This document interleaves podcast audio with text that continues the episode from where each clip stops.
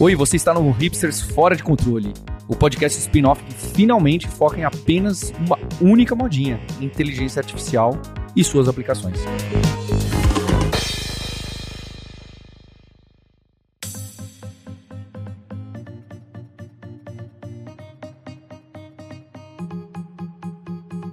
Olá, hipsters! Bem-vindos, bem-vindas a mais um episódio do spin-off do seu podcast favorito. Esse é o Hipsters Fora de Controle, em que a cada sexta-feira a gente traz notícias, explorações, conversas, entrevistas sobre o que está rolando, sobre o que vai rolar no mundo da inteligência artificial. Eu sou o Marcos Mendes e está por aqui hoje também o Fabrício Carraro, viajante poliglota em terras brasileiras nesse momento, host do podcast Deve Sem Fronteiras, Program Manager da Alura e autor de IA. Tudo bem? Tudo bem, e aqui é comprometimento, Marcos Mendes. Eu saí do meu voo, gravei podcast ontem de dentro do avião, voei, cheguei, peguei o táxi de Guarulhos e liguei o computador e tô aqui gravando. Eu fiquei fazendo essa conta entre ontem e hoje que o Fabrício gravamos o podcast. Pode falar qual foi? Acho que pode, né? Acho que pode. É, semana que vem vai ter no Nerdcast a gente bater um papo bacana sobre IA. E o Fabrício terminou de gravar de dentro do avião, que foi uma coisa inédita que eu nunca tinha visto no mundo do podcast. E eu fiquei pensando, falei, será que ele vai conseguir participar? Vai conseguir, Fabrício está por aqui. E o Sérgio Lopes, CTO da Lura, também está por aqui. Beleza? Beleza, gravando de casa mesmo, sem emoções, tá, tranquilo. Inveja. Nessa semana o Sérgio compartilhou com a gente um link interessante no nosso grupo que a gente discute e fala sobre coisas interessantes que a gente viu ao longo da semana de IA, que aparentemente por conta da melhora, da evolução do AlphaGo, que é aquele sistema do Google, né, de, de, de aprendizagem que eles colocaram para jogar o Go, que é um jogo super complicado e interessante, os humanos estão aprendendo com a máquina como eles também podem melhorar e os avanços na habilidade têm aumentado bastante aí, especialmente, sei lá, nos últimos 5 ou 6 anos, como reflexo da IA. É o contrário, né? É os humanos roubando o trabalho da IA agora, aparentemente. É, eu, eu acho bem interessante aqui que é assim, né? O ponto todo é, aí, é, as pessoas jogam Go há sei lá, décadas, né? Esse paper, inclusive, traqueia desde 1950. E aí, a evolução da qualidade dos jogadores, né? Então, ia pegando os top players e eu não sei, aí eu não manjo de gol, então como é que eles avaliam a qualidade das jogadas, ok? Mas vamos assumir que existe uma metodologia científica aqui para avaliar a qualidade das jogadas. E aí você percebe que ele é meio flat ao longo da história. E nas últimas décadas todas, você tem variações, provavelmente um, um jogador novo que surge, ou, alguma técnicazinha nova, etc e tal. E aí, de repente, aparece, no meio da década passada, aí, o AlphaGo. O AlphaGo, aquela IA do Google, que ganha de todo mundo em Go. Ele é basicamente aquela revolução, igual foi o, o Deep Blue da IBM para o xadrez, né?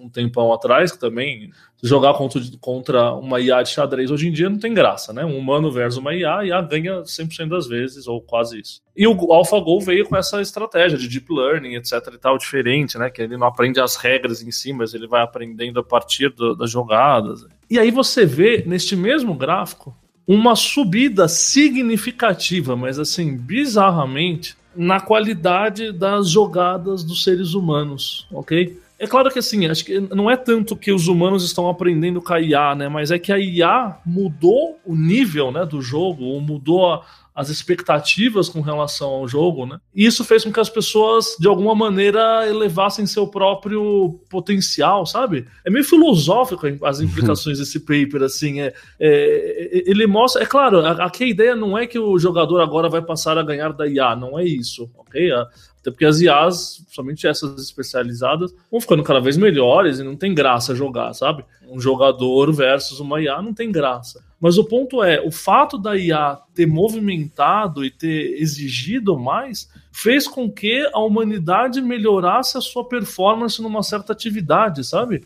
É, é, óbvio que acho que é cedo para a gente extrapolar isso para outras coisas, mas é, a gente não deve esconder de ninguém aqui que nós somos bem empolgados com IA nesse episódio de sexta-feira. Mas imagina isso acontecendo em outros campos, né? A, IA vindo, tendo alguns resultados no curto prazo é, que chacoalham o mercado, dão aquela. Né? E aí, de repente, o resultado disso é que a humanidade ficou matematicamente melhor. É, é perceptível. Né? Eu li umas partes também que o pessoal falava que foi realmente uma influência da IA nos humanos no quesito de que agora eles perceberam novas estratégias que antes não eram tão usadas com tanta frequência e agora eles começaram a usar e ver que elas geravam vitórias mais frequentemente. Então foi realmente um aprendizado humano em base de um aprendizado da IA que foi feito em base de um aprendizado humano. Então já está se retroalimentando, é bem legal. Esse ciclo é divertido, né?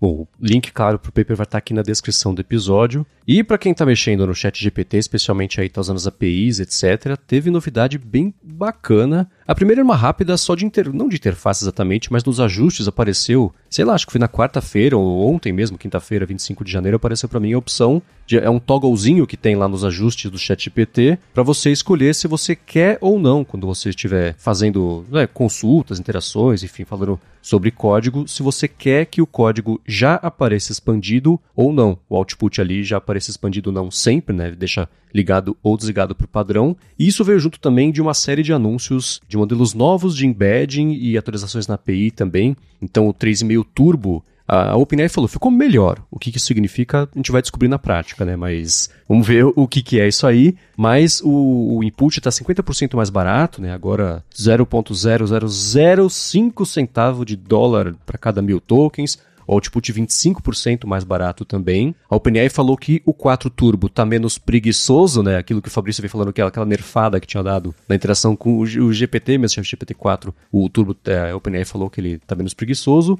E ela disse também que o 4 Turbo com Vision vai ser lançado, disponibilizado mais amplamente. Acho que essas novidades mais práticas imediatas devem empolgar bastante aí o pessoal, né?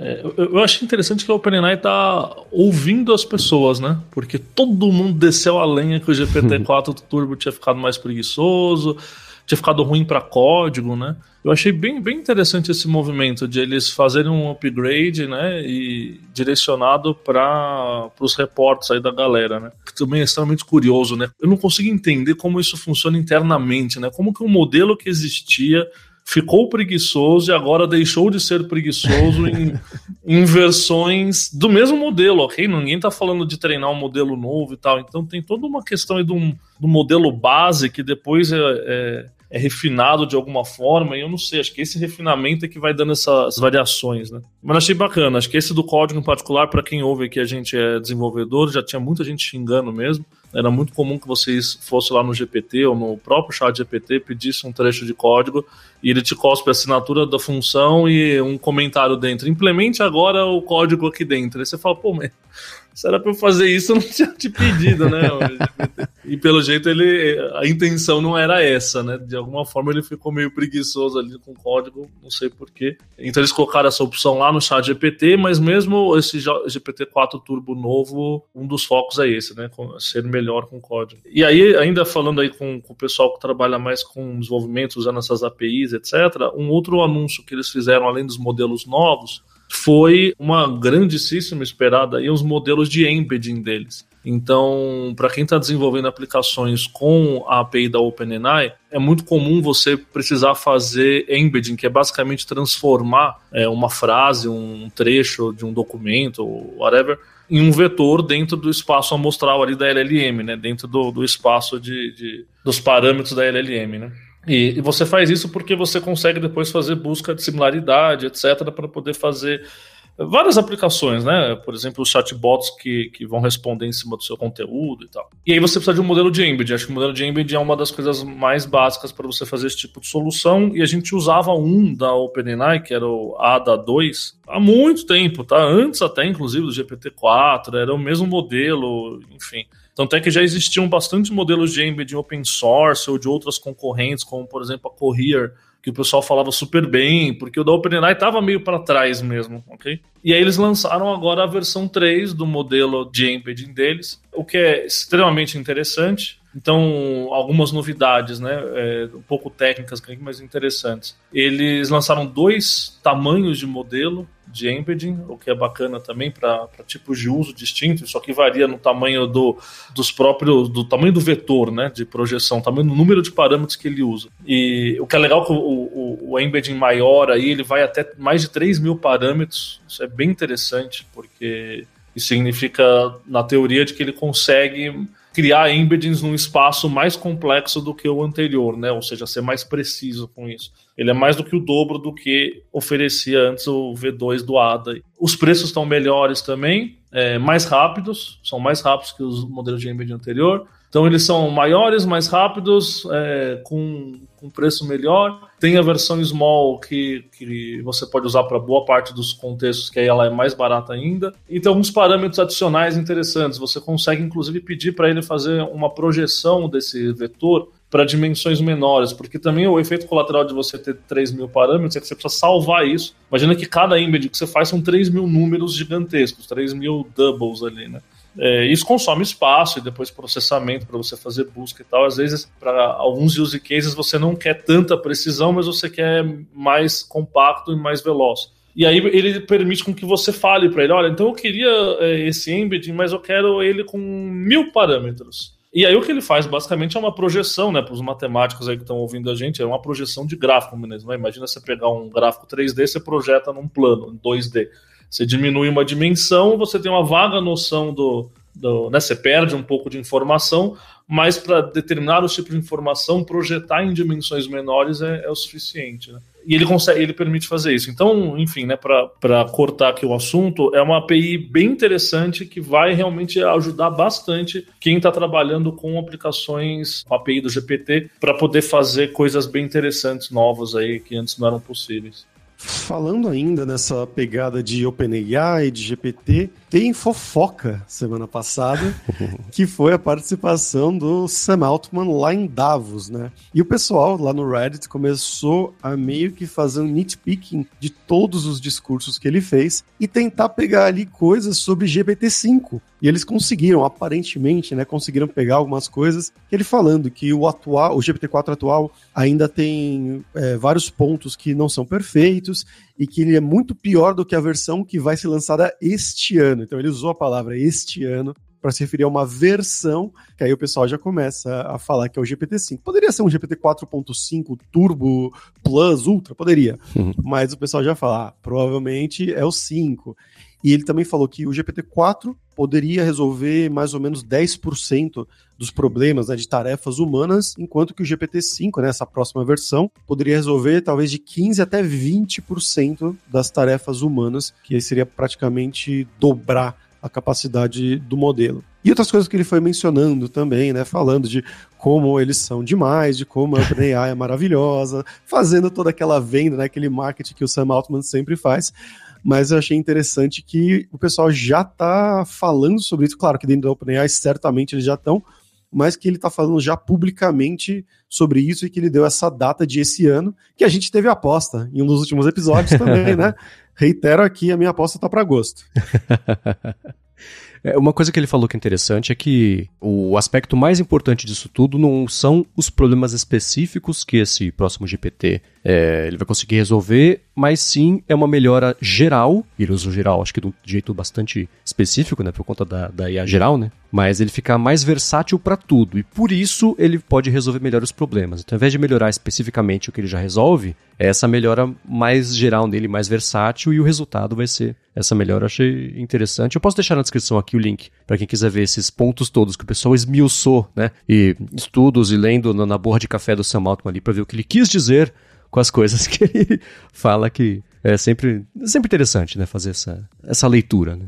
E mudando aqui o papo um pouco, Marcos, dessa parte mais técnica, né, indo para aplicações na vida real, aplicações no mundo do crime, talvez, a gente teve lá nos Estados Unidos um uso que ficou famoso já falando sobre eleições, porque esse ano tem eleições presidenciais no final do ano nos Estados Unidos, né, o Biden provavelmente contra o Donald Trump, não se sabe ainda, né, mas é, já foi visto lá em alguns lugares de New Hampshire, que é um, um, dos estados lá dos Estados Unidos, uma pessoa, seja, seja lá quem, começou a mandar fazer chamadas com a voz do Joe Biden falando para a pessoa, né, que a pessoa que atendesse o telefone de casa, para ele não ir votar nas eleições primárias que vão ter agora e guardar o seu voto só para as eleições do final do ano, porque nós, democratas, precisamos é, guardar as energias, então não perca o seu tempo agora, vamos focar apenas nas eleições do final do ano e a voz realmente do Joe Biden.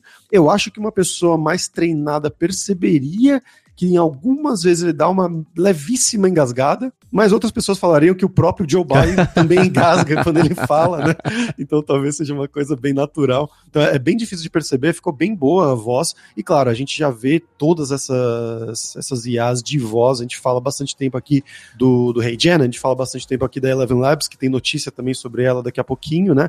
Mas sendo usada para eleições, especialmente essa que talvez vai ser a maior eleição de todos os tempos lá nos Estados Unidos em número de pessoas votantes, já começa a ser um futuro assustador aí nesse mundo da fake news e tudo mais, né? Ô Fabrício, mas nesse aí é tipo é o bot que liga e a pessoa pode conversar com o Joe Biden ou é uma mensagem Não. gravada? Mensagem gravada, sou Joe Biden. Aí no final ele fala: se você quiser Entendi. falar mais, ligue para o número tal. Então, então eu vou ser polêmico aqui e falar que mudou um total de zero coisas na humanidade, gente. Porque era só contratar um, um maluco que imita Joe Biden e gravar essa voz, entendeu? A gente faz isso há 200 anos. Ma Oi! Pro, é, exatamente. O problema não é a IA fazer isso facilmente. O problema é um, um agente mal intencionado aí ter esse bolso fundo a ponto de ligar para os Estados Unidos inteiro com um áudio fake. Vocês sabem que eu sou meio, meio cético aí dos impactos cataclísmicos dos deep fakes ou sei lá o que, né? Mas esse para mim era só contratar um ator bom, dar uma arrumadinha ali no, na, na Adobe ali no, no áudio e acabou, manda ver, entendeu? Já fazia eu isso. concordar com você, Sérgio. É, o problema que eu sempre vejo nisso é a escala de acesso e eu vou colocar entre aspas a facilidade de você gerar um resultado bom e convincente. Antes o trabalho uhum. seria ir atrás de dois, três sósias do Biden ou do seu tio lá que faz bem o Biden, pede para gravar e sai ligando. Outra coisa é você ter a ferramenta de IA que facilita a es em, em, escala fazer esse tipo de coisa, né? E nesse caso, nem assim, ah, vai ter uma legislação que proíbe. Não, isso foi, foi tipo marketing de guerrilha. Né? Alguém no porão de casa resolveu fazer isso e, e automatizou a coisa toda, fez os robocalls ligando para as pessoas, né? Então, é, eu não sei nem como uma lei proibiria isso, a não ser que a lei seja a sua é ferramenta. É, é, sua ferramenta é não pode ser usada para fazer isso, mas, né? a gente sabe que o enforcement disso é um desafio meio grande, né? Como diria o então, Facebook. Mas é, mas é que tá o ponto. A gente, a gente, na, a gente tá devendo um episódio profundo sobre leis aqui, gente. Mas é, esse é o ponto. O problema não é a IA. O problema é o cara que estava dando golpes nas pessoas. Uhum. Dar golpes nas pessoas uhum. já é ilegal há 500 anos. Sim. Continua sendo ilegal. Não é para regular IA, agora é proibido gerar áudio. Não, é proibido você ligar para as pessoas e contar fake news em escala. Mas isso já existe, essa lei, entende? Uhum. É, mas só para a gente tocar num pedacinho aí de regulação, porque eu tenho medo do pessoal entra em pânico e falar agora tem que proibir o Rei Jane ou qualquer coisa do gênero. Não é esse o problema. Se proibir o Rei Jane, o maluco, primeiro, vai fazer no porão dele, é, com um modelo open source, ou ele vai simplesmente contratar o sósia ali para fazer e acabou. O problema é a ponta, né? É, o uhum. problema é como que alguém consegue fazer robocalls em escala e, e né, sem saber quem é. Como é que você traqueia agora isso? Pô, alguém, alguém fez um milhão de ligações, não tem, um, não tem alguém que consegue traquear isso e prender um fulano, entende? Uhum. É, essa sim, né? Como tá, agora está começando a esquentar o lance da eleição presidencial, vai aparecer muito caso que a gente vai discutir aqui a respeito disso. E é bom pro episódio que a gente for fazer sobre regulação de lembrar de casos assim, né? Que a gente também deve ver quando a brincadeira for por aqui, né? Mas o que o Fabrício falou sobre o Eleven Labs, o Eleven Labs a gente já comentou, a gente já usou, na verdade, o Eleven Labs aqui, quando, mais de uma vez, né, eu fazia entrevista com pessoas estrangeiras para poder fazer a, a, a, réplica da voz da pessoa e ela falando aqui em português. E é curioso porque o Eleven Labs ainda fala assim: ah, se é um gringo falar português, vai ter que ter um sotaque, né? Mas ainda assim, o que aconteceu com eles? Eles, nessa última semana, fizeram uma rodada nova de investimentos, conseguiram 80 milhões de dólares e ficaram avaliados, eles ultrapassaram a marca de um bilhão. Então, Eleven Labs agora é um unicórnio. E eles, junto dessa comemoração, que eu aposto que não foi pequena lá para eles, lançaram também uma ferramenta que eu achei bem interessante, chamada Estúdio de Dublagem, né? o Dubbing Labs, Dubbing Studio, uma coisa assim. E a promessa é aquela coisa, quase o Google Gemini, né? Você vê o vídeo e fala, nossa, que incrível. E você testa, você vê que ainda tem um chãozinho ali para percorrer. Mas eu fiz um teste, eu peguei um segmento do podcast que eu tenho no Gigahertz, que é o área de transferência, joguei lá e falei assim, ó, isso tá em português, transforma em inglês. E ele me gerou um projeto com faixas separadas para cada pessoa que estava falando,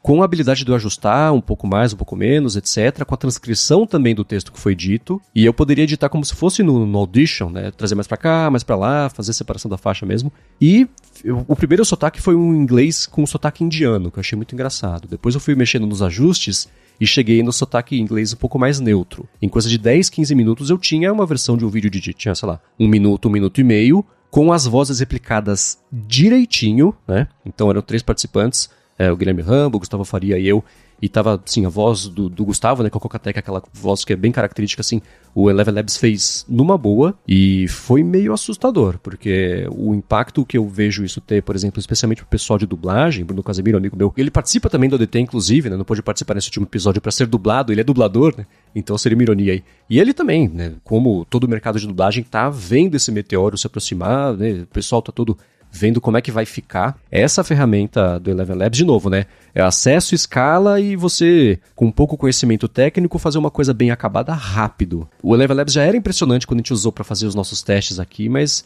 essa especificamente eu achei que é promissor, é promissor e, e é interessante. E uma notícia não pequena, mas rápida, acho que foi da semana passada essa, que o Zuckerberg falou que comprou, está comprando centenas de milhares de GPUs para dar aquela mega acelerada em, em, IA, né? E boa parte disso, eles já deram spoilers aí do tal do Llama 3, que ainda ninguém sabe quando, como. Mas achei muito interessante que nas entrevistas, tanto ele quanto o Lecun, né, que é o diretor do, de IA lá da Meta, estão assim, super aceleracionistas, né? E querendo. Estão falando até de que assim, o objetivo é treinar uma AGI open source e liberar pra galera open source, sabe? Um dia, um Lhama, não sei se 3, 4, 5, 6 ou whatever, vai ser a AGI e vai ser abertão, né? Então estão pagando para ver aí se, se a galera vai, vai surtar com isso ou não. E achei legal porque você vê nos gráficos aí de quem tá das Big Techs comprando GPUs, a meta tá lá no topo. Então eles estão realmente gastando muito dinheiro com GPU, muito dinheiro mesmo e com intenção de ser o melhor modelo open source e liberando gradativamente coisas aí impressionantes. Vamos ver. Tô com esse ano então a gente falou do do Sam Alt mandando spoilers de GPT 5 e etc.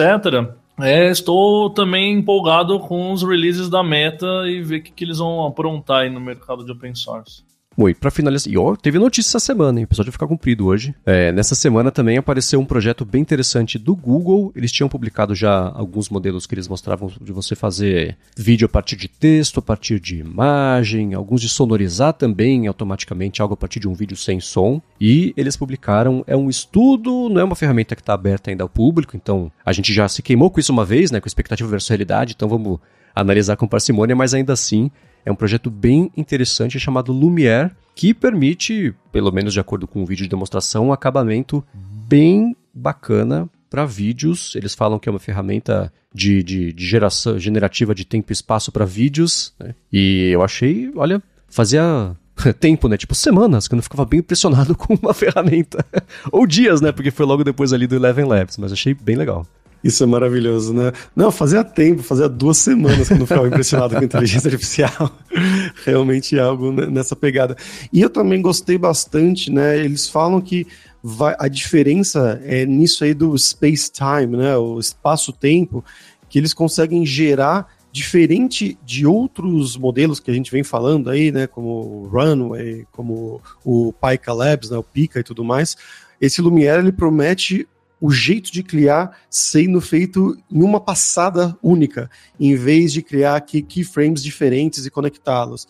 Essa é a promessa. E juntando com o papo que a gente falou da Eleven Labs ali, e sobre traduzir entrevistas com pessoas estrangeiras, agora mesmo, 10 minutos atrás, durante a gravação deste episódio, eu tive a resposta positiva que o autor principal desse paper do Lumière topou ser entrevistado por nós aqui no Hipsters Fora de Controle daqui a algumas semanas. Então fiquem de olho aí que daqui a algumas semanas você vai ter uma entrevista diretamente com ele, o Homer. Boa, vamos juntar tudo então, falar do Lumière usando Eleven Labs. E você que está escutando, se você tiver, dá uma espiadinha no projeto, se tiver perguntas, vai no post desse episódio aqui, o número 42 do Episódio Fora de Controle, publica a sua pergunta, comenta a sua pergunta, que a gente pode selecionar, não é promessa, a gente pode selecionar algumas para trazer também nessa entrevista quando ela for rolar. Acho que é bacana até dessa oportunidade do pessoal ter um contato direto com gente que vai mudar mesmo esse mercado, como é o caso desse projeto, e tô louco para poder botar as minhas patas nele e ver por conta própria como é que ele funciona, acabamento, etc. Achei muito bacana. Muito bem, estamos todos atualizados, bastante coisa legal acontecendo nesse mercado, que ótimo, né? Que maravilha. E vamos para a segunda parte do episódio ver com quem que a gente vai conversar.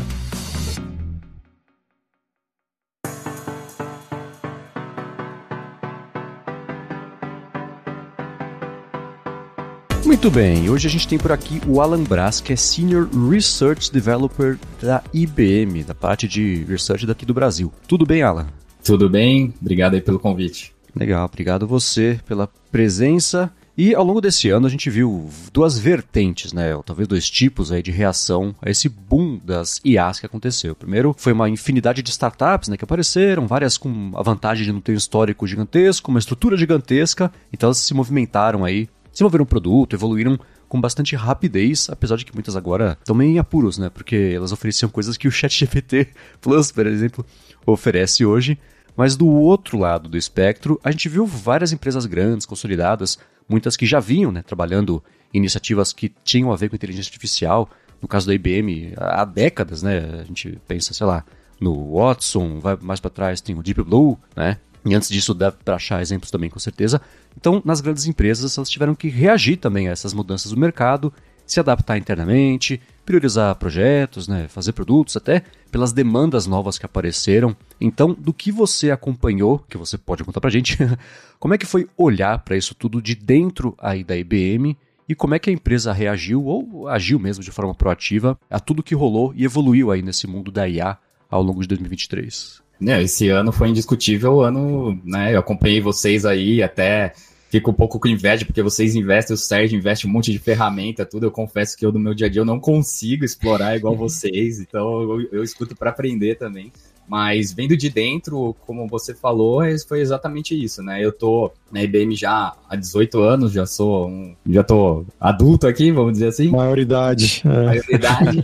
e eu entrei na área de pesquisa como engenheiro de software e developer, né? Aqui a gente tem, pode falar tanto um quanto o outro. Eu gosto mais de developer porque esses termos arquiteto, engenheiro que a gente empresta de outras áreas me incomodam, né? E desenvolvedor é só de tecnologia, então eu prefiro falar desenvolvedor. E em 2013, que eu terminei meu mestrado, eu migrei para a área de pesquisa como engenheiro de software. E desde então foi, foi bem legal, porque eu consegui acompanhar essa evolução na aplicação da inteligência artificial, desde lá dos primórdios, né? Quando eu entrei, na verdade, a gente fazia analytics ainda básico, né? De, de planilha, de banco de dados.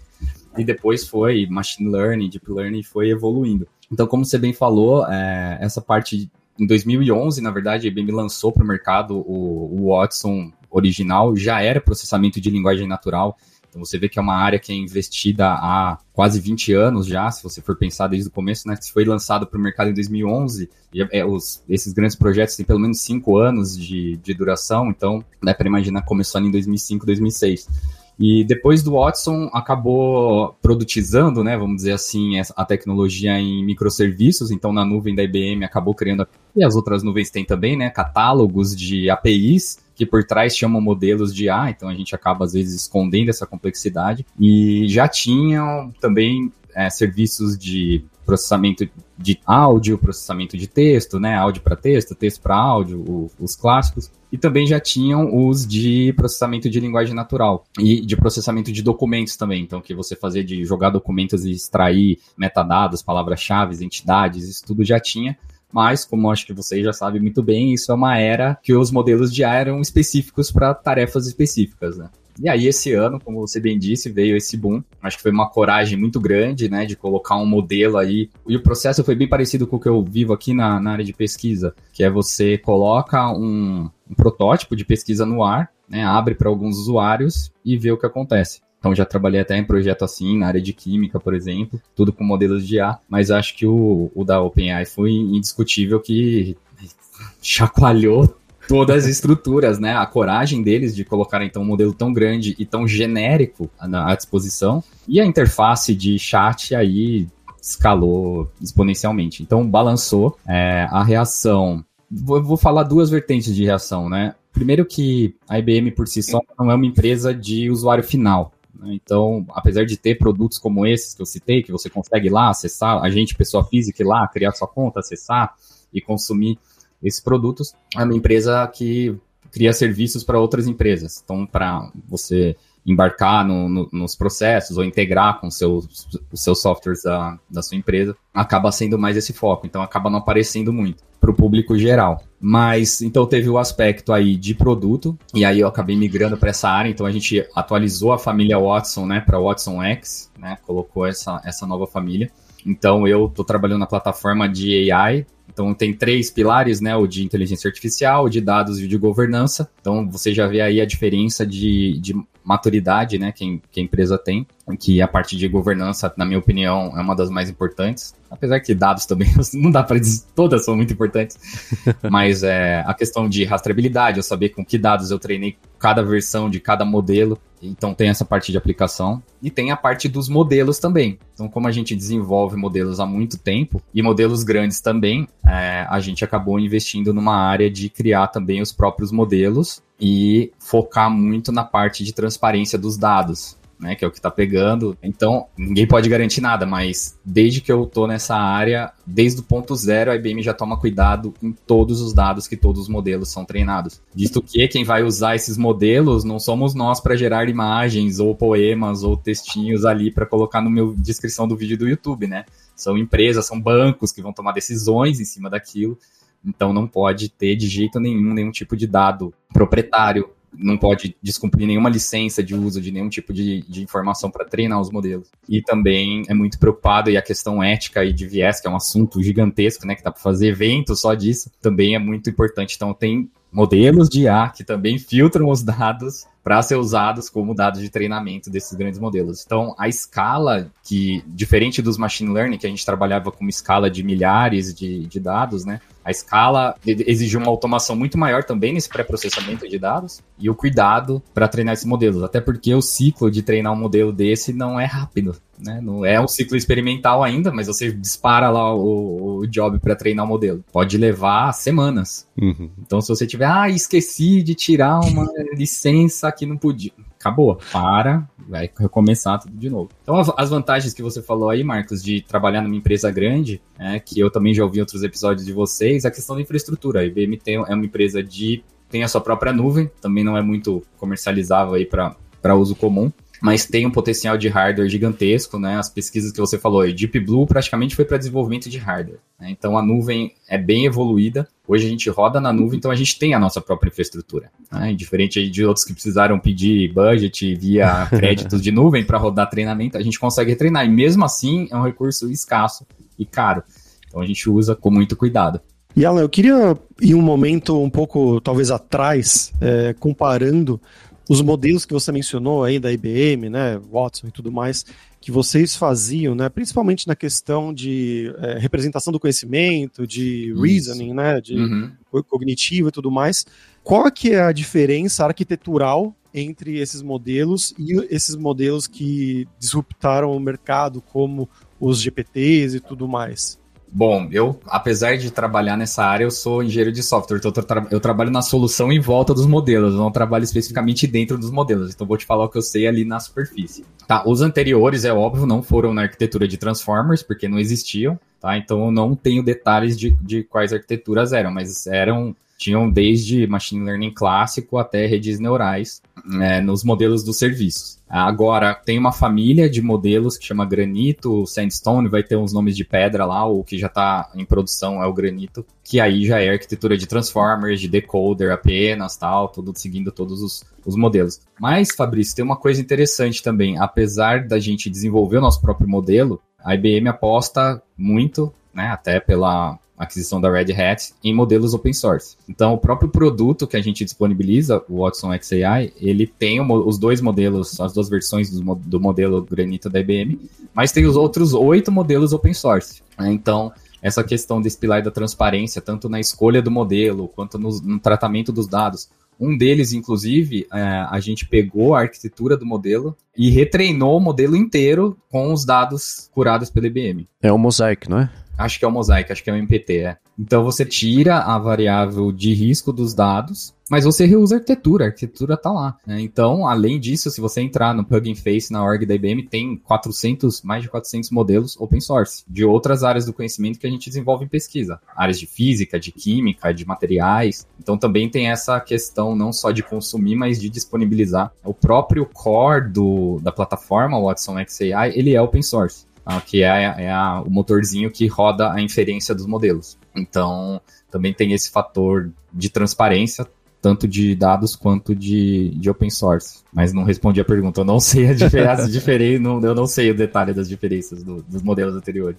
É, legal, você falou dos modelos, o Granito tem o chat e um que chama Instruct, né? Os dois, me parece, são 13 bilhões de parâmetros. E junto lá eu tava dando uma espiadinha na oferta de produtos, tinha, como você comentou, do, do Mosaic mesmo, o próprio Lhama, né? Alguns outros também que Sim. me parecem, são menos, aparecem com menos frequência nos podcasts, mas são parrudos, né? E o nome bacana Exato. Aí. É, o, o Lhama foi um dos primeiros, uma das primeiras parcerias que a IBM fez com a Meta, né? Nessa, nesse ano aí, que parece que foi uma década, né? Que passou em 2023, a década de 2023, né? Então, foi a primeira parceria então é exatamente como você falou, a gente poderia retreinar um modelo GPT do zero, com todas, genérico, para fazer aquelas 10 tarefas? Poderia, mas é estratégico? Não. Então vamos fazer parceria. Então com a Meta foi um, o Lama 2 é um dos mais usados para chat, né? E agora também está tendo vários testes. É, estamos testando os outros modelos aí, outras parcerias, mas tem outros modelos bem promissores e, e uma tendência que você falou aí, né? O Lama 2 que a gente usa é o 70 bilhões, né, o 70B, mas o que a gente disponibilizou o nosso é o 13. E aí você vai falar, ah, mas por que, a IBM não pode fazer um modelo grande? Tão grande quanto outros aí com 100, um trilhão? Pode, tá? Até ter, mas a gente tem até versões maiores. Só que como todo negócio, a gente tem que otimizar o custo e o retorno. Então, no último, acho que no último episódio vocês salientaram os Small Language Models, né? Eu acho que é uma tendência. Small, eu diria assim, até 7 bi máximo. Porque quando você acaba indo. Bom, a gente foi pro, de tarefas específicas para modelos super genéricos. Agora acho que a gente está indo para o meio, né? Tá vendo assim, ó, como que eu posso otimizar esse modelo super genérico para otimizar, acho que é a palavra. Né? Para tarefas menos genéricas, mas ainda com uma qualidade boa. E eu acho que aí os experimentos que eu estou vendo, esses modelos, eles atendem bem. E uma coisa que a gente não fala muito, né? Porque a gente usa tudo as a service, é o custo de manter esses serviços em Sim. pé. Né? E aí é onde eu entro hoje trabalhando na parte de engenharia da plataforma.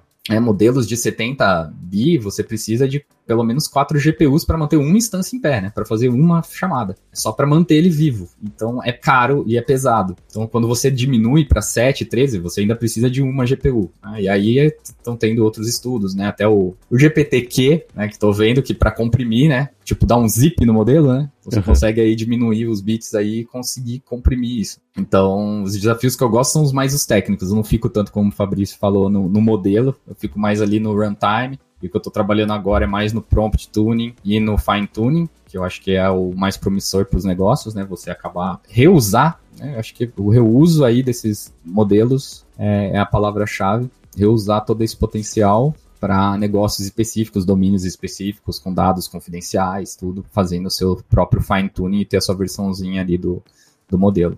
O Alan, e nesse assunto de fine tuning, o que, que você tem visto dos clientes ou do, do uso mesmo aí da, das, das, plataformas da IBM?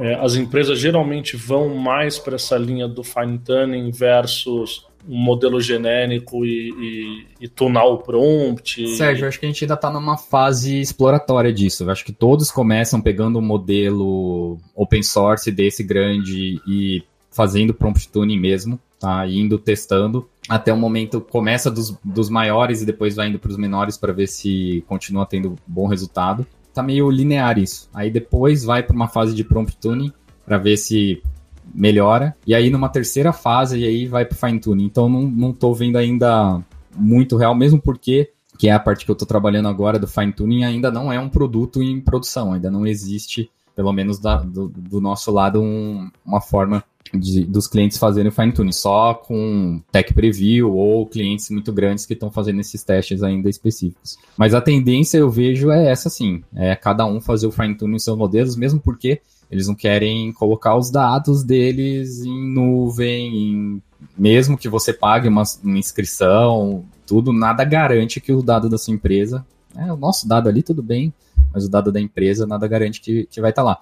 E também eu vejo uma questão, Sérgio, da, da língua. Né, os modelos, e como a gente está no mercado brasileiro, é, eu acho que aconteceu muito esse ano, né, a questão do cliente que quer que o modelo fale português, né, e quer que entenda os documentos dele em português. Então acho que isso ainda é um passo que a gente ainda vai viver agora no começo de 2024 com os modelos multilíngua vindo forte né, e também fazendo fine tuning para português antes de fazer o, o fine tuning no domínio específico da, da empresa. É, e aí talvez o fine tuning em português seja algo até reaproveitável, né? Não é específico de empresa, mas não, com certeza. Por exemplo, né? a IBM ou alguma outra empresa disponibilizar um Llama 2 fine tunado em português, Isso. que ainda é um modelo genérico, mas já adaptado mais para nossa para nossa realidade. Né? Exato. E... e, você tem uma, uma opinião geral, assim, ou, ou, ou, já tem uma visão de que tipo de cenários você enxerga que o fine, tuning se aplica mais do que o prompt tuning? Então, é, é realmente para esse caso de dados privados da empresa, o fine tuning é a melhor solução? Ou é para casos de, por exemplo, como você falava antes, você tem, você tem modelos específicos para, sei lá, química, física, ou realmente Também. domínios muito distintos? Onde que hoje você enxerga o fine tuning brilhando mais, assim? Não, cara, eu acho que para genérico mesmo, porque vamos imaginar o seguinte cenário, eu quero treinar, e eu, eu vi recentemente num, num evento que eu fui de numa empresa aqui em Campinas, eu quero um, um chat para falar sobre as informações do RH da minha empresa. Isso eu vou ter que fazer fine tuning. É o mesmo domínio, é, mas as informações são específicas para aquele contexto dos 20 anos daquela empresa. Então você vai, vai acabar tendo que fazer um fine tuning. Não precisa ser um domínio muito exuberante como física e química. Esses também vão ter modelos genéricos que você pode fazer um fine tuning, sei lá, se é uma indústria química de petróleo ou de outra, outra ou de outra área vai querer fazer ali o fine tuning para ela. Mas eu vejo para o uso mesmo comercial, o, o contexto das empresas o histórico da empresa acaba sendo muito mais importante do que a, a parte da língua em si que a gente já herdou de graça do, do modelo. Outro caso, por exemplo, que eu estava conversando com um cara nada a ver que vende peça de carro no Mercado Livre. E aí ele tava falando isso e vinha na minha cabeça, não, isso é um caso para fine tune, porque, sei lá, ele vende peça de cadete 98. Onde está essa informação? Nenhum modelo vai ser treinado com, entendeu? Daí ele tem que pegar o manual do fabricante da vela para ver se encaixa em quais modelos de Monza, de cadete, de não sei o quê. E essa informação está toda disponível, né? Os catálogos do, do, sei lá, talvez o manual dos carros esteja digitalizado em algum lugar. Os, as especificações de todas as peças estão em algum lugar. Eu não conheço nenhum modelo de AI que responderia essa pergunta. Qual é o tipo de vela que o Cadete 98 usa? Se vocês conhecerem, vocês me falam. Mas tá aí. Então, esse é um exemplo legal porque, assim, os, os negócios específicos têm esse tipo de informação, né? Que não tá lá no, no Wikipedia, não tá na raspagem, não tá nos artigos que foram... Essa informação até, essa de exemplo, até são informações públicas, mas dificilmente vai estar tá lá. Mas boa parte disso daria eventualmente para fazer com prompt, certo? Ainda mais com as janelas grandes hoje em dia. Então, então você virar e falar, cara, pega o manual do Monza, coloco no tá. prompt e pergunto ali. Quer dizer, depende do volume, né? Mas Não, é. se é mais barato você fazer isso via prompt do que fine tunar um modelo próprio. Que é o que você falou, só para subir um modelo eu preciso de quatro GPUs, dependendo do tamanho dele. Pois é. Acho que vai ser um equilíbrio, Sérgio, entre você saber qual a técnica que você vai usar. Tem o limite do prompt. Eu acho que o, o, a janela tá grande, tá, mas aí você precisa de um custo maior também é. para rodar um modelo maior. Então, assim, eu acho que vai. Agora a gente vai chegar numa fase que a gente vai chegar no equilíbrio. É, talvez se eu pegar um modelinho, um modelo ali de 7B com uma janela grande, eu resolvo esse problema de negócio, então não preciso fazer o fine tuning. Mas talvez eu precise pegar um modelo de 70B, fazer o fine tuning e ainda comprimir ele porque eu quero rodar lá no caixa da autopeças, eu não quero rodar no, na nuvem da, entendeu? Então acho que vai, vai chegar nesse ponto.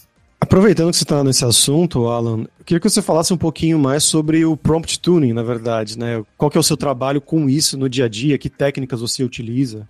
Bom, para fazer o prompt tuning, a gente usa na ferramenta o, o Prompt Lab, tá? Que não, não sei se o, se o Marco já explorou ali, mas acaba sendo muito útil porque ele já vem com alguns exemplos prontos para cada tipo de tarefa. Eu já tive experimentos que eu fiz aqui que eu colocava. E uma coisa legal de ter uma plataforma com N modelos, um pouco de transparência e alguns parâmetros que você consegue otimizar, óbvio que sabendo ali usar os parâmetros. Confesso que eu também não sou especialista em fazer o, o hiperparâmetro ali, a otimização dos hiperparâmetros, muitas vezes com zero shot é melhor do que com muitos exemplos no prompt tuning. Assim, só mudando de modelo, porque você vai aprendendo, né, que alguns modelos performam melhor em determinadas tarefas, né, como o de classificação, ou de análise de sentimento, ou de sumarização. Então, acabo usando, é, experimentando mesmo, com zero, com poucos, ou com muitos exemplos, é, eu achei legal essa. Eu não, não vi nenhum outro produto, essa interface de Prompt Lab da IBM que mostra um formulário ali semi-estruturado que você consegue adicionar os exemplos, mudar os labels, mudar os rótulos ali da entrada e da saída. Então, esses pequenos ajustes a gente via que às vezes um ponto e vírgula ali, uma, um, dois pontos, fazia muita diferença. Mas também te dá a liberdade de você fazer texto corrido, como aí em outras plataformas. Ah, e também os modelos de chat, Fabrício, eu acho que são mais, mais chatinhos, né? Porque daí o prompt do chat ele já acaba tendo ali um, umas tags, às vezes umas, umas anotações que são muito de, de, de AI mesmo, né? De, de engineer, de você saber aquelas tags. Então é mais, é mais por ali mesmo. E, e acaba sendo que o prompt é vocês que são muito mais especialistas que eu, é uma experimentação, né, cara? Você tem que ficar fazendo um experimento ali. Né? E o que uma ferramenta ajuda aqui é que você consegue fazer um pouco de rastreabilidade, salvar um porque daí a pior coisa que tem em qualquer experimento, né, área experimental de ciência, você está fazendo um experimento e não tem rastreabilidade do seu experimento, né, das suas entradas, saídas e do que você colocou. E aí, quando você vai piorando os seus resultados, você não consegue voltar no estágio que foi o melhor anterior. Então, o prompt é a mesma coisa. A gente até, no meio do ano, rodou um, um hackathon interno aqui para todo mundo testar o, o Watson X. Já estava em produção, tudo, para ir para todo mundo conhecer também. Então, foi muito interessante. Teve mais de 100 mil participantes. É, e aí tinha alguns desafios. Eu peguei o desafio do, do análise de sentimento. E aí caiu num caso desse. A gente experimentou, tinha alguns modelos candidatos ali que a gente podia usar tal. E caiu que, tipo, tinha um modelo que você não precisava de shot nenhum, você só precisava colocar é, uma frase mais bonitinha no prompt que você tinha 99% de acurácia. E falando em acurácia, outro desafio é esse também, né? Que é um desafio de pesquisa grande, que é como você mede a, a qualidade desses modelos. É, então, em machine learning deep learning é mais, muito mais natural que o modelo ali por baixo é probabilístico e você tem o controle do seu, do, do seu conjunto de dados de treinamento o seu conjunto de dados de teste. Agora não tem. Qual que é o meu conjunto de dados de teste? Né? Então, e como que eu valido uma resposta que foi criada? Ela não, for, não é uma resposta esperada. Tudo bem, quando você está ali fazendo classificação, você ainda tem as suas categorias esperadas. Agora, quando você está gerando, tipo, como que eu vou testar a acurácia de um modelo de sumarização? Como que eu sei que está adequado, ou o conteúdo está realmente é, resumindo aquele conteúdo, ou a, como que eu digo, o tamanho está adequado. Esse é o tamanho mais fácil, né? Mas é, esse também ainda é um desafio de pesquisa muito aberto que tem, que, que tem áreas trabalhando especificamente nisso, né? De avaliação de modelos é, LLM. É, eu sinto que a gente ainda está muito para trás nisso tá. e, está atrapalhando o uso mais, mais aberto, assim, as empresas adotarem, porque não, exato. Eu, eu coloco aqui como usuário, aqui como empresa também, né? E a gente passa por isso o tempo inteiro, porque eh, os nossos casos de, de uso não são casos simples de traquear, como por exemplo classificação, mas são casos de ah, tem um chatbot interno aqui. Uhum. Que é totalmente aberto, né? E como que eu avalio, né? E a gente começa a ver problemas, assim, do tipo, a, a gente usa muito a OpenAI, né? E eles lançam a versão nova do, do modelo, ah, então agora tem a, a cada três meses eles lançam a versão nova ali do, certo. do GPT, né? 3.5 e do 4 cara, as coisas quebram, elas param de funcionar, entendeu? Então, por exemplo, no, no release notes da última versão do 3.5, eles falam assim: ah, agora o GPT 3.5 ele segue melhor. A gente corrigiu um bug, né? Entre aspas, melhoramos o modelo, ele segue melhor as instruções do prompt. Uhum. Só que o meu prompt foi construído na versão anterior, então ele tinha toda uma. Uma, uma estrutura, uma estrutura uhum. para cercar a, a, a deficiência do modelo anterior que a hora que eu jogo na versão nova, ele joga contra, então ele, ele, ele atrapalha. Então, é. aquele caso de uso que eu tinha no.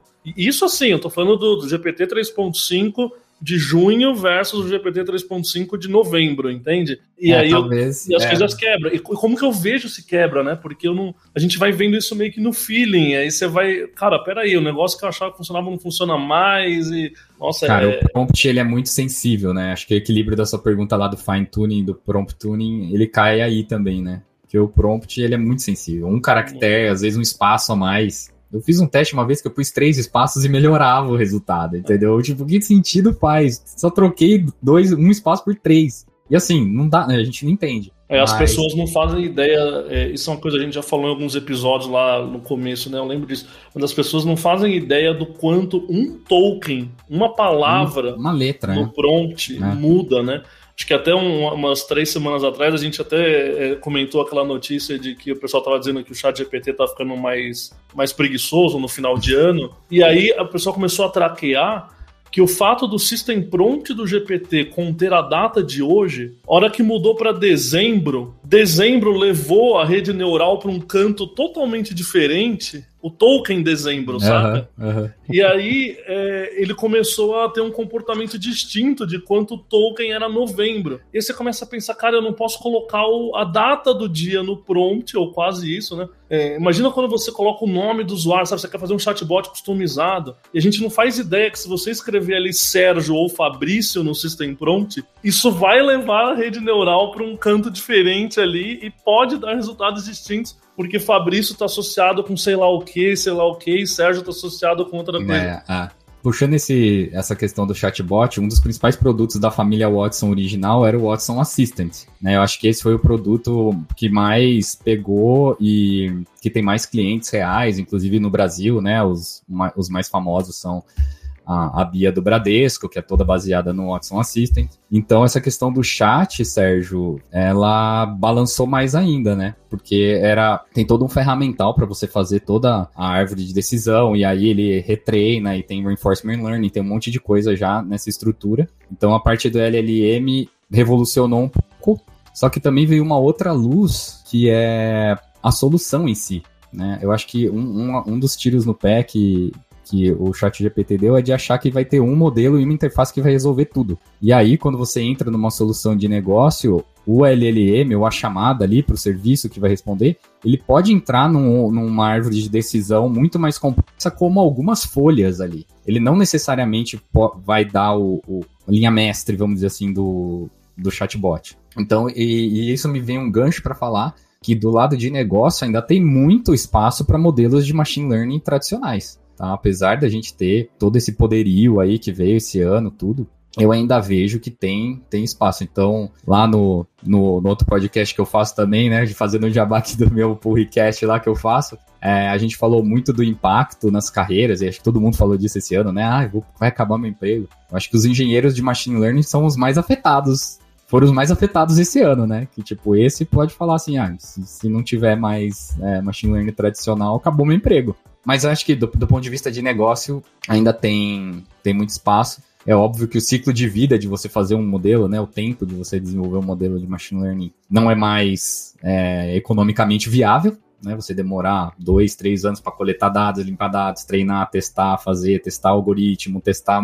isso acabou, mas ainda tem é, espaço no, no, que eu digo assim, para fazer uma solução de AI não para fazer um modelo, né? Isso, acho que essa é a mensagem que eu quero colocar aqui. Apesar da gente ter modelos super poderosos, a gente ainda tem que pensar que é uma peça grande, poderosa, importante, mas de uma solução mais complexa. Né? Posso até te dar o exemplo do próprio Watson XAI, que tem ali o, o laboratório de prompt com N modelos gigantes para você experimentar, mas ainda tem modelinhos acessórios, principalmente a parte de verificação dos filtros de, de linguagem inadequada, de linguagem racista. Isso também é um modelo de AI, um modelinho ali especialista, ou, ou dois ou três modelinhos que estão ali, e que compõem. Quando você chama o prompt, na verdade, ele está passando antes o seu prompt por modelos, filtrando, para ver se você não está entrando dados enviesados, contaminadas no modelo. E também ele filtra na saída. Então você vê ali, você já tem pelo menos um, um pipelinezinho, uma sequência ali de três passos, né? O pré, o grande processamento e o pós. Então já é uma solução. Então isso, isso eu tô querendo puxar a sardinha pro meu lado. O, o engenheiro de software ainda tem muito emprego frente, porque a solução ainda tem que ser montada em volta dos modelos de IA.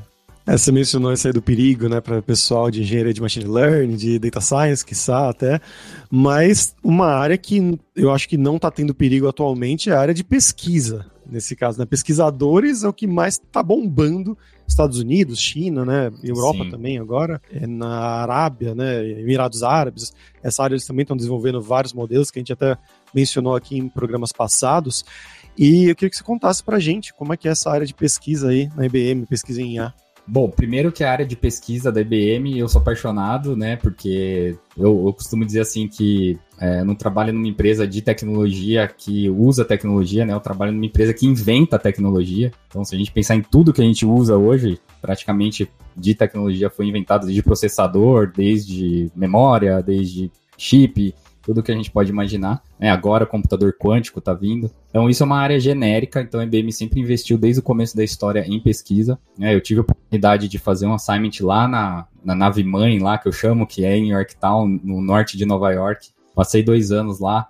Foi uma experiência fantástica. E lá eu trabalhei no grupo de AI Engineering, de a gente estudava ferramentas que os cientistas de dados usavam para gerar os modelos de IA. Né? E aí então veio toda essa bagagem com, com plataforma e com ferramenta de, de IA. Então hoje acaba sendo uma área de pesquisa enorme. Eu poderia dividir em duas a área de plataforma. Então é pegar os modelos, botar para rodar, fazer as ferramentas em volta, fazer toda essa parte de, de infraestrutura, de escalabilidade na nuvem. E tem a parte do, dos, de criar os modelos, que aí também tem a curadoria dos dados. Então tem times gigantes só para fazer curadoria de dados, é, avaliação e em toda a parte de verificação, né, de, de legislação de todos os dados. Então, é uma. Cara, é, é o que você falou, a área de pesquisa, eu acho que trouxe essa parte de IA agora trouxe um pouco de luz para a área de pesquisa porque precisou ser muito mais é, conectada com o mundo real de negócios. Né? Então tem muito essa parte assim de ah, o que vamos inventar hoje, de ficar viajando, tem um pouco, mas cada vez menos. Então, então o novo presidente que assumiu aí uns quatro anos atrás ele está muito focado em conectar com áreas de negócio. Então, se não, se não conecta com alguma área de negócio interna ou externa, é, a pesquisa perde prioridade. Então, é gigante. A gente é, é uma, é uma área global, né? A IBM é toda global, mas o, a parte maior número de pessoas ainda está lá na, no headquarters em, nos Estados Unidos, mas tem laboratórios no praticamente todos os continentes. Aqui no Brasil já tem uns 10, 12 anos. Todo mundo aqui praticamente é focado em pesquisa de IA. Né? Seja em. E, e, o legal também é que não é só a área. Tem áreas de língua, óbvio, mas é em todas as áreas, como eu dei exemplo, né? Há dois anos atrás eu trabalhei num projeto de química, que era baseado na Suíça, no laboratório da Suíça. E lá eles são muito fortes na área de química. Então eram modelos de IA para gerar. E esses modelos agora são abertos no Hugging Face, então por isso eu posso falar eles eram para gerar síntese, síntese de moléculas, não necessariamente proteica, de qualquer molécula. Então, você pega uma molécula e, e tinha do, dois tipos de, de, operação, que era bem legal. Uma, você pegava uma, uma, molécula de entrada e ele fazia todo, vamos dizer assim, desmembrava ela e fazia quais são os, as moléculas brutas que você precisa e os processos que você precisa para gerar aquela molécula. Então esse é o retrossíntese. E tinha o forward também, que você, tipo, eu tenho esses elementos aqui no meu laboratório, o que que dá para eu rodar? E aí ele ia combinando tal. Isso tudo com, com machine learning, não era LLM. É, e, com, e com deep learning também. E gerava aí quais os candidatos e quais as probabilidades e qual, e qual a documentação necessária e quais os artigos e, a, e as, as guias que, te, que levaram ele a tomar essa decisão. E aí, Fabrício, é legal porque vem um outro gancho dessa nova era, né? Que é a explicabilidade, que se perdeu também, né? Quando a gente estava fazendo a IA clássica, agora a gente pode chamar, a gente tinha essa rastreabilidade, porque o, o, o, os dados de treinamento eram muito mais controlados e o tipo de, de armazenagem a gente conseguia fazer essa rastreabilidade. Agora a gente se perdeu. Então, algumas soluções, né, até a solução de código que a gente lançou do, do Watson X Code Assistant, é, ele tem, a gente colo conseguiu colocar essa rastreabilidade. Então, quando ele sugere um pedaço de código lá, ele, ele te dá as referências. É claro, de novo, é um modelo específico. Então, a gente pegou modelos genéricos de código, retreinou usando só códigos homologados e que possam ser usados. Então, fez o nosso modelo base, modelo fundamental homologado. E aí fez o fine tuning, Sérgio. Esse é um use case para fine tuning, né? Para uma linguagem específica. No caso, como a Red Hat é um grande negócio da IBM é, e gerar automação de nuvem é um grande negócio da Red Hat, então a linguagem, os playbooks de Ansible, né, aquelas instruções em, em YAML para gerar infraestrutura de nuvem, é, elas são muito longas e muito detalhadas. Então esse Watson Code Assistant para Ansible foi o primeiro fine tuning que a gente fez de código. E aí a gente já amarrou a explicabilidade, porque para o negócio é importante eu saber quais, quais foram os códigos que geraram aquela sugestão que ele está me sugerindo. E, e para outras áreas é muito importante. Esse exemplo que eu dei de química é importante também, medicina também, né? Se eu quero sugerir uma tomada de decisão para um médico, eu preciso embasar o médico, tipo, da onde eu tirei essa, essa ideia, né? Não dá para ser agora do jeito que está sendo agora que eu tirei do, do nada. E aí vem esses problemas de alucinação e, e por aí vai. Então é, é interessante. Boa. Cara, para quem quiser falar com você, continuar essa conversa direto com você, faz como? Cara, eu tenho o, o mais fácil de ter é o meu, a minha página, que tem meus links lá, lambras.com.br. Lá tem link pro LinkedIn, pro Instagram, pro Purricast. E se inscrever lá no Purricast que a gente tá lançando bastante coisa no Instagram agora e voltando ao YouTube, vamos ter retrospectiva também, 2023 e janeiro a gente já, já volta com, com conteúdo. Então é mais isso, tá, tá Furricast no Instagram, tem no Spotify também os nossos episódios mais longos com os convidados e no YouTube também o nosso conteúdo. Maravilha, obrigado pelo seu tempo. E para você que está interessado, está interessado em mergulhar no mundo da inteligência artificial, você pode conhecer. Convido você a conhecer a Escola de Inteligência Artificial da Alura, com cursos e formações de IA para pessoas criativas, para programação, para negócios, para mobile, específico para front-end, para dados também, UX, design, não faltam alternativas, opções, independente de qual é o seu trabalho, vai ter curso, vai ter formação que, como você costuma escutar aqui com frequência, é muito útil para a sua carreira. Então, dá uma espiadinha alura.com.br br conhece os cursos, aproveita para se matricular e mergulha de vez aí com os dois pés, cabeça e tronco no mundo da IA. Hipsters, obrigado pela audiência de vocês e na semana que vem tem mais Hipsters. Abraços, tchau.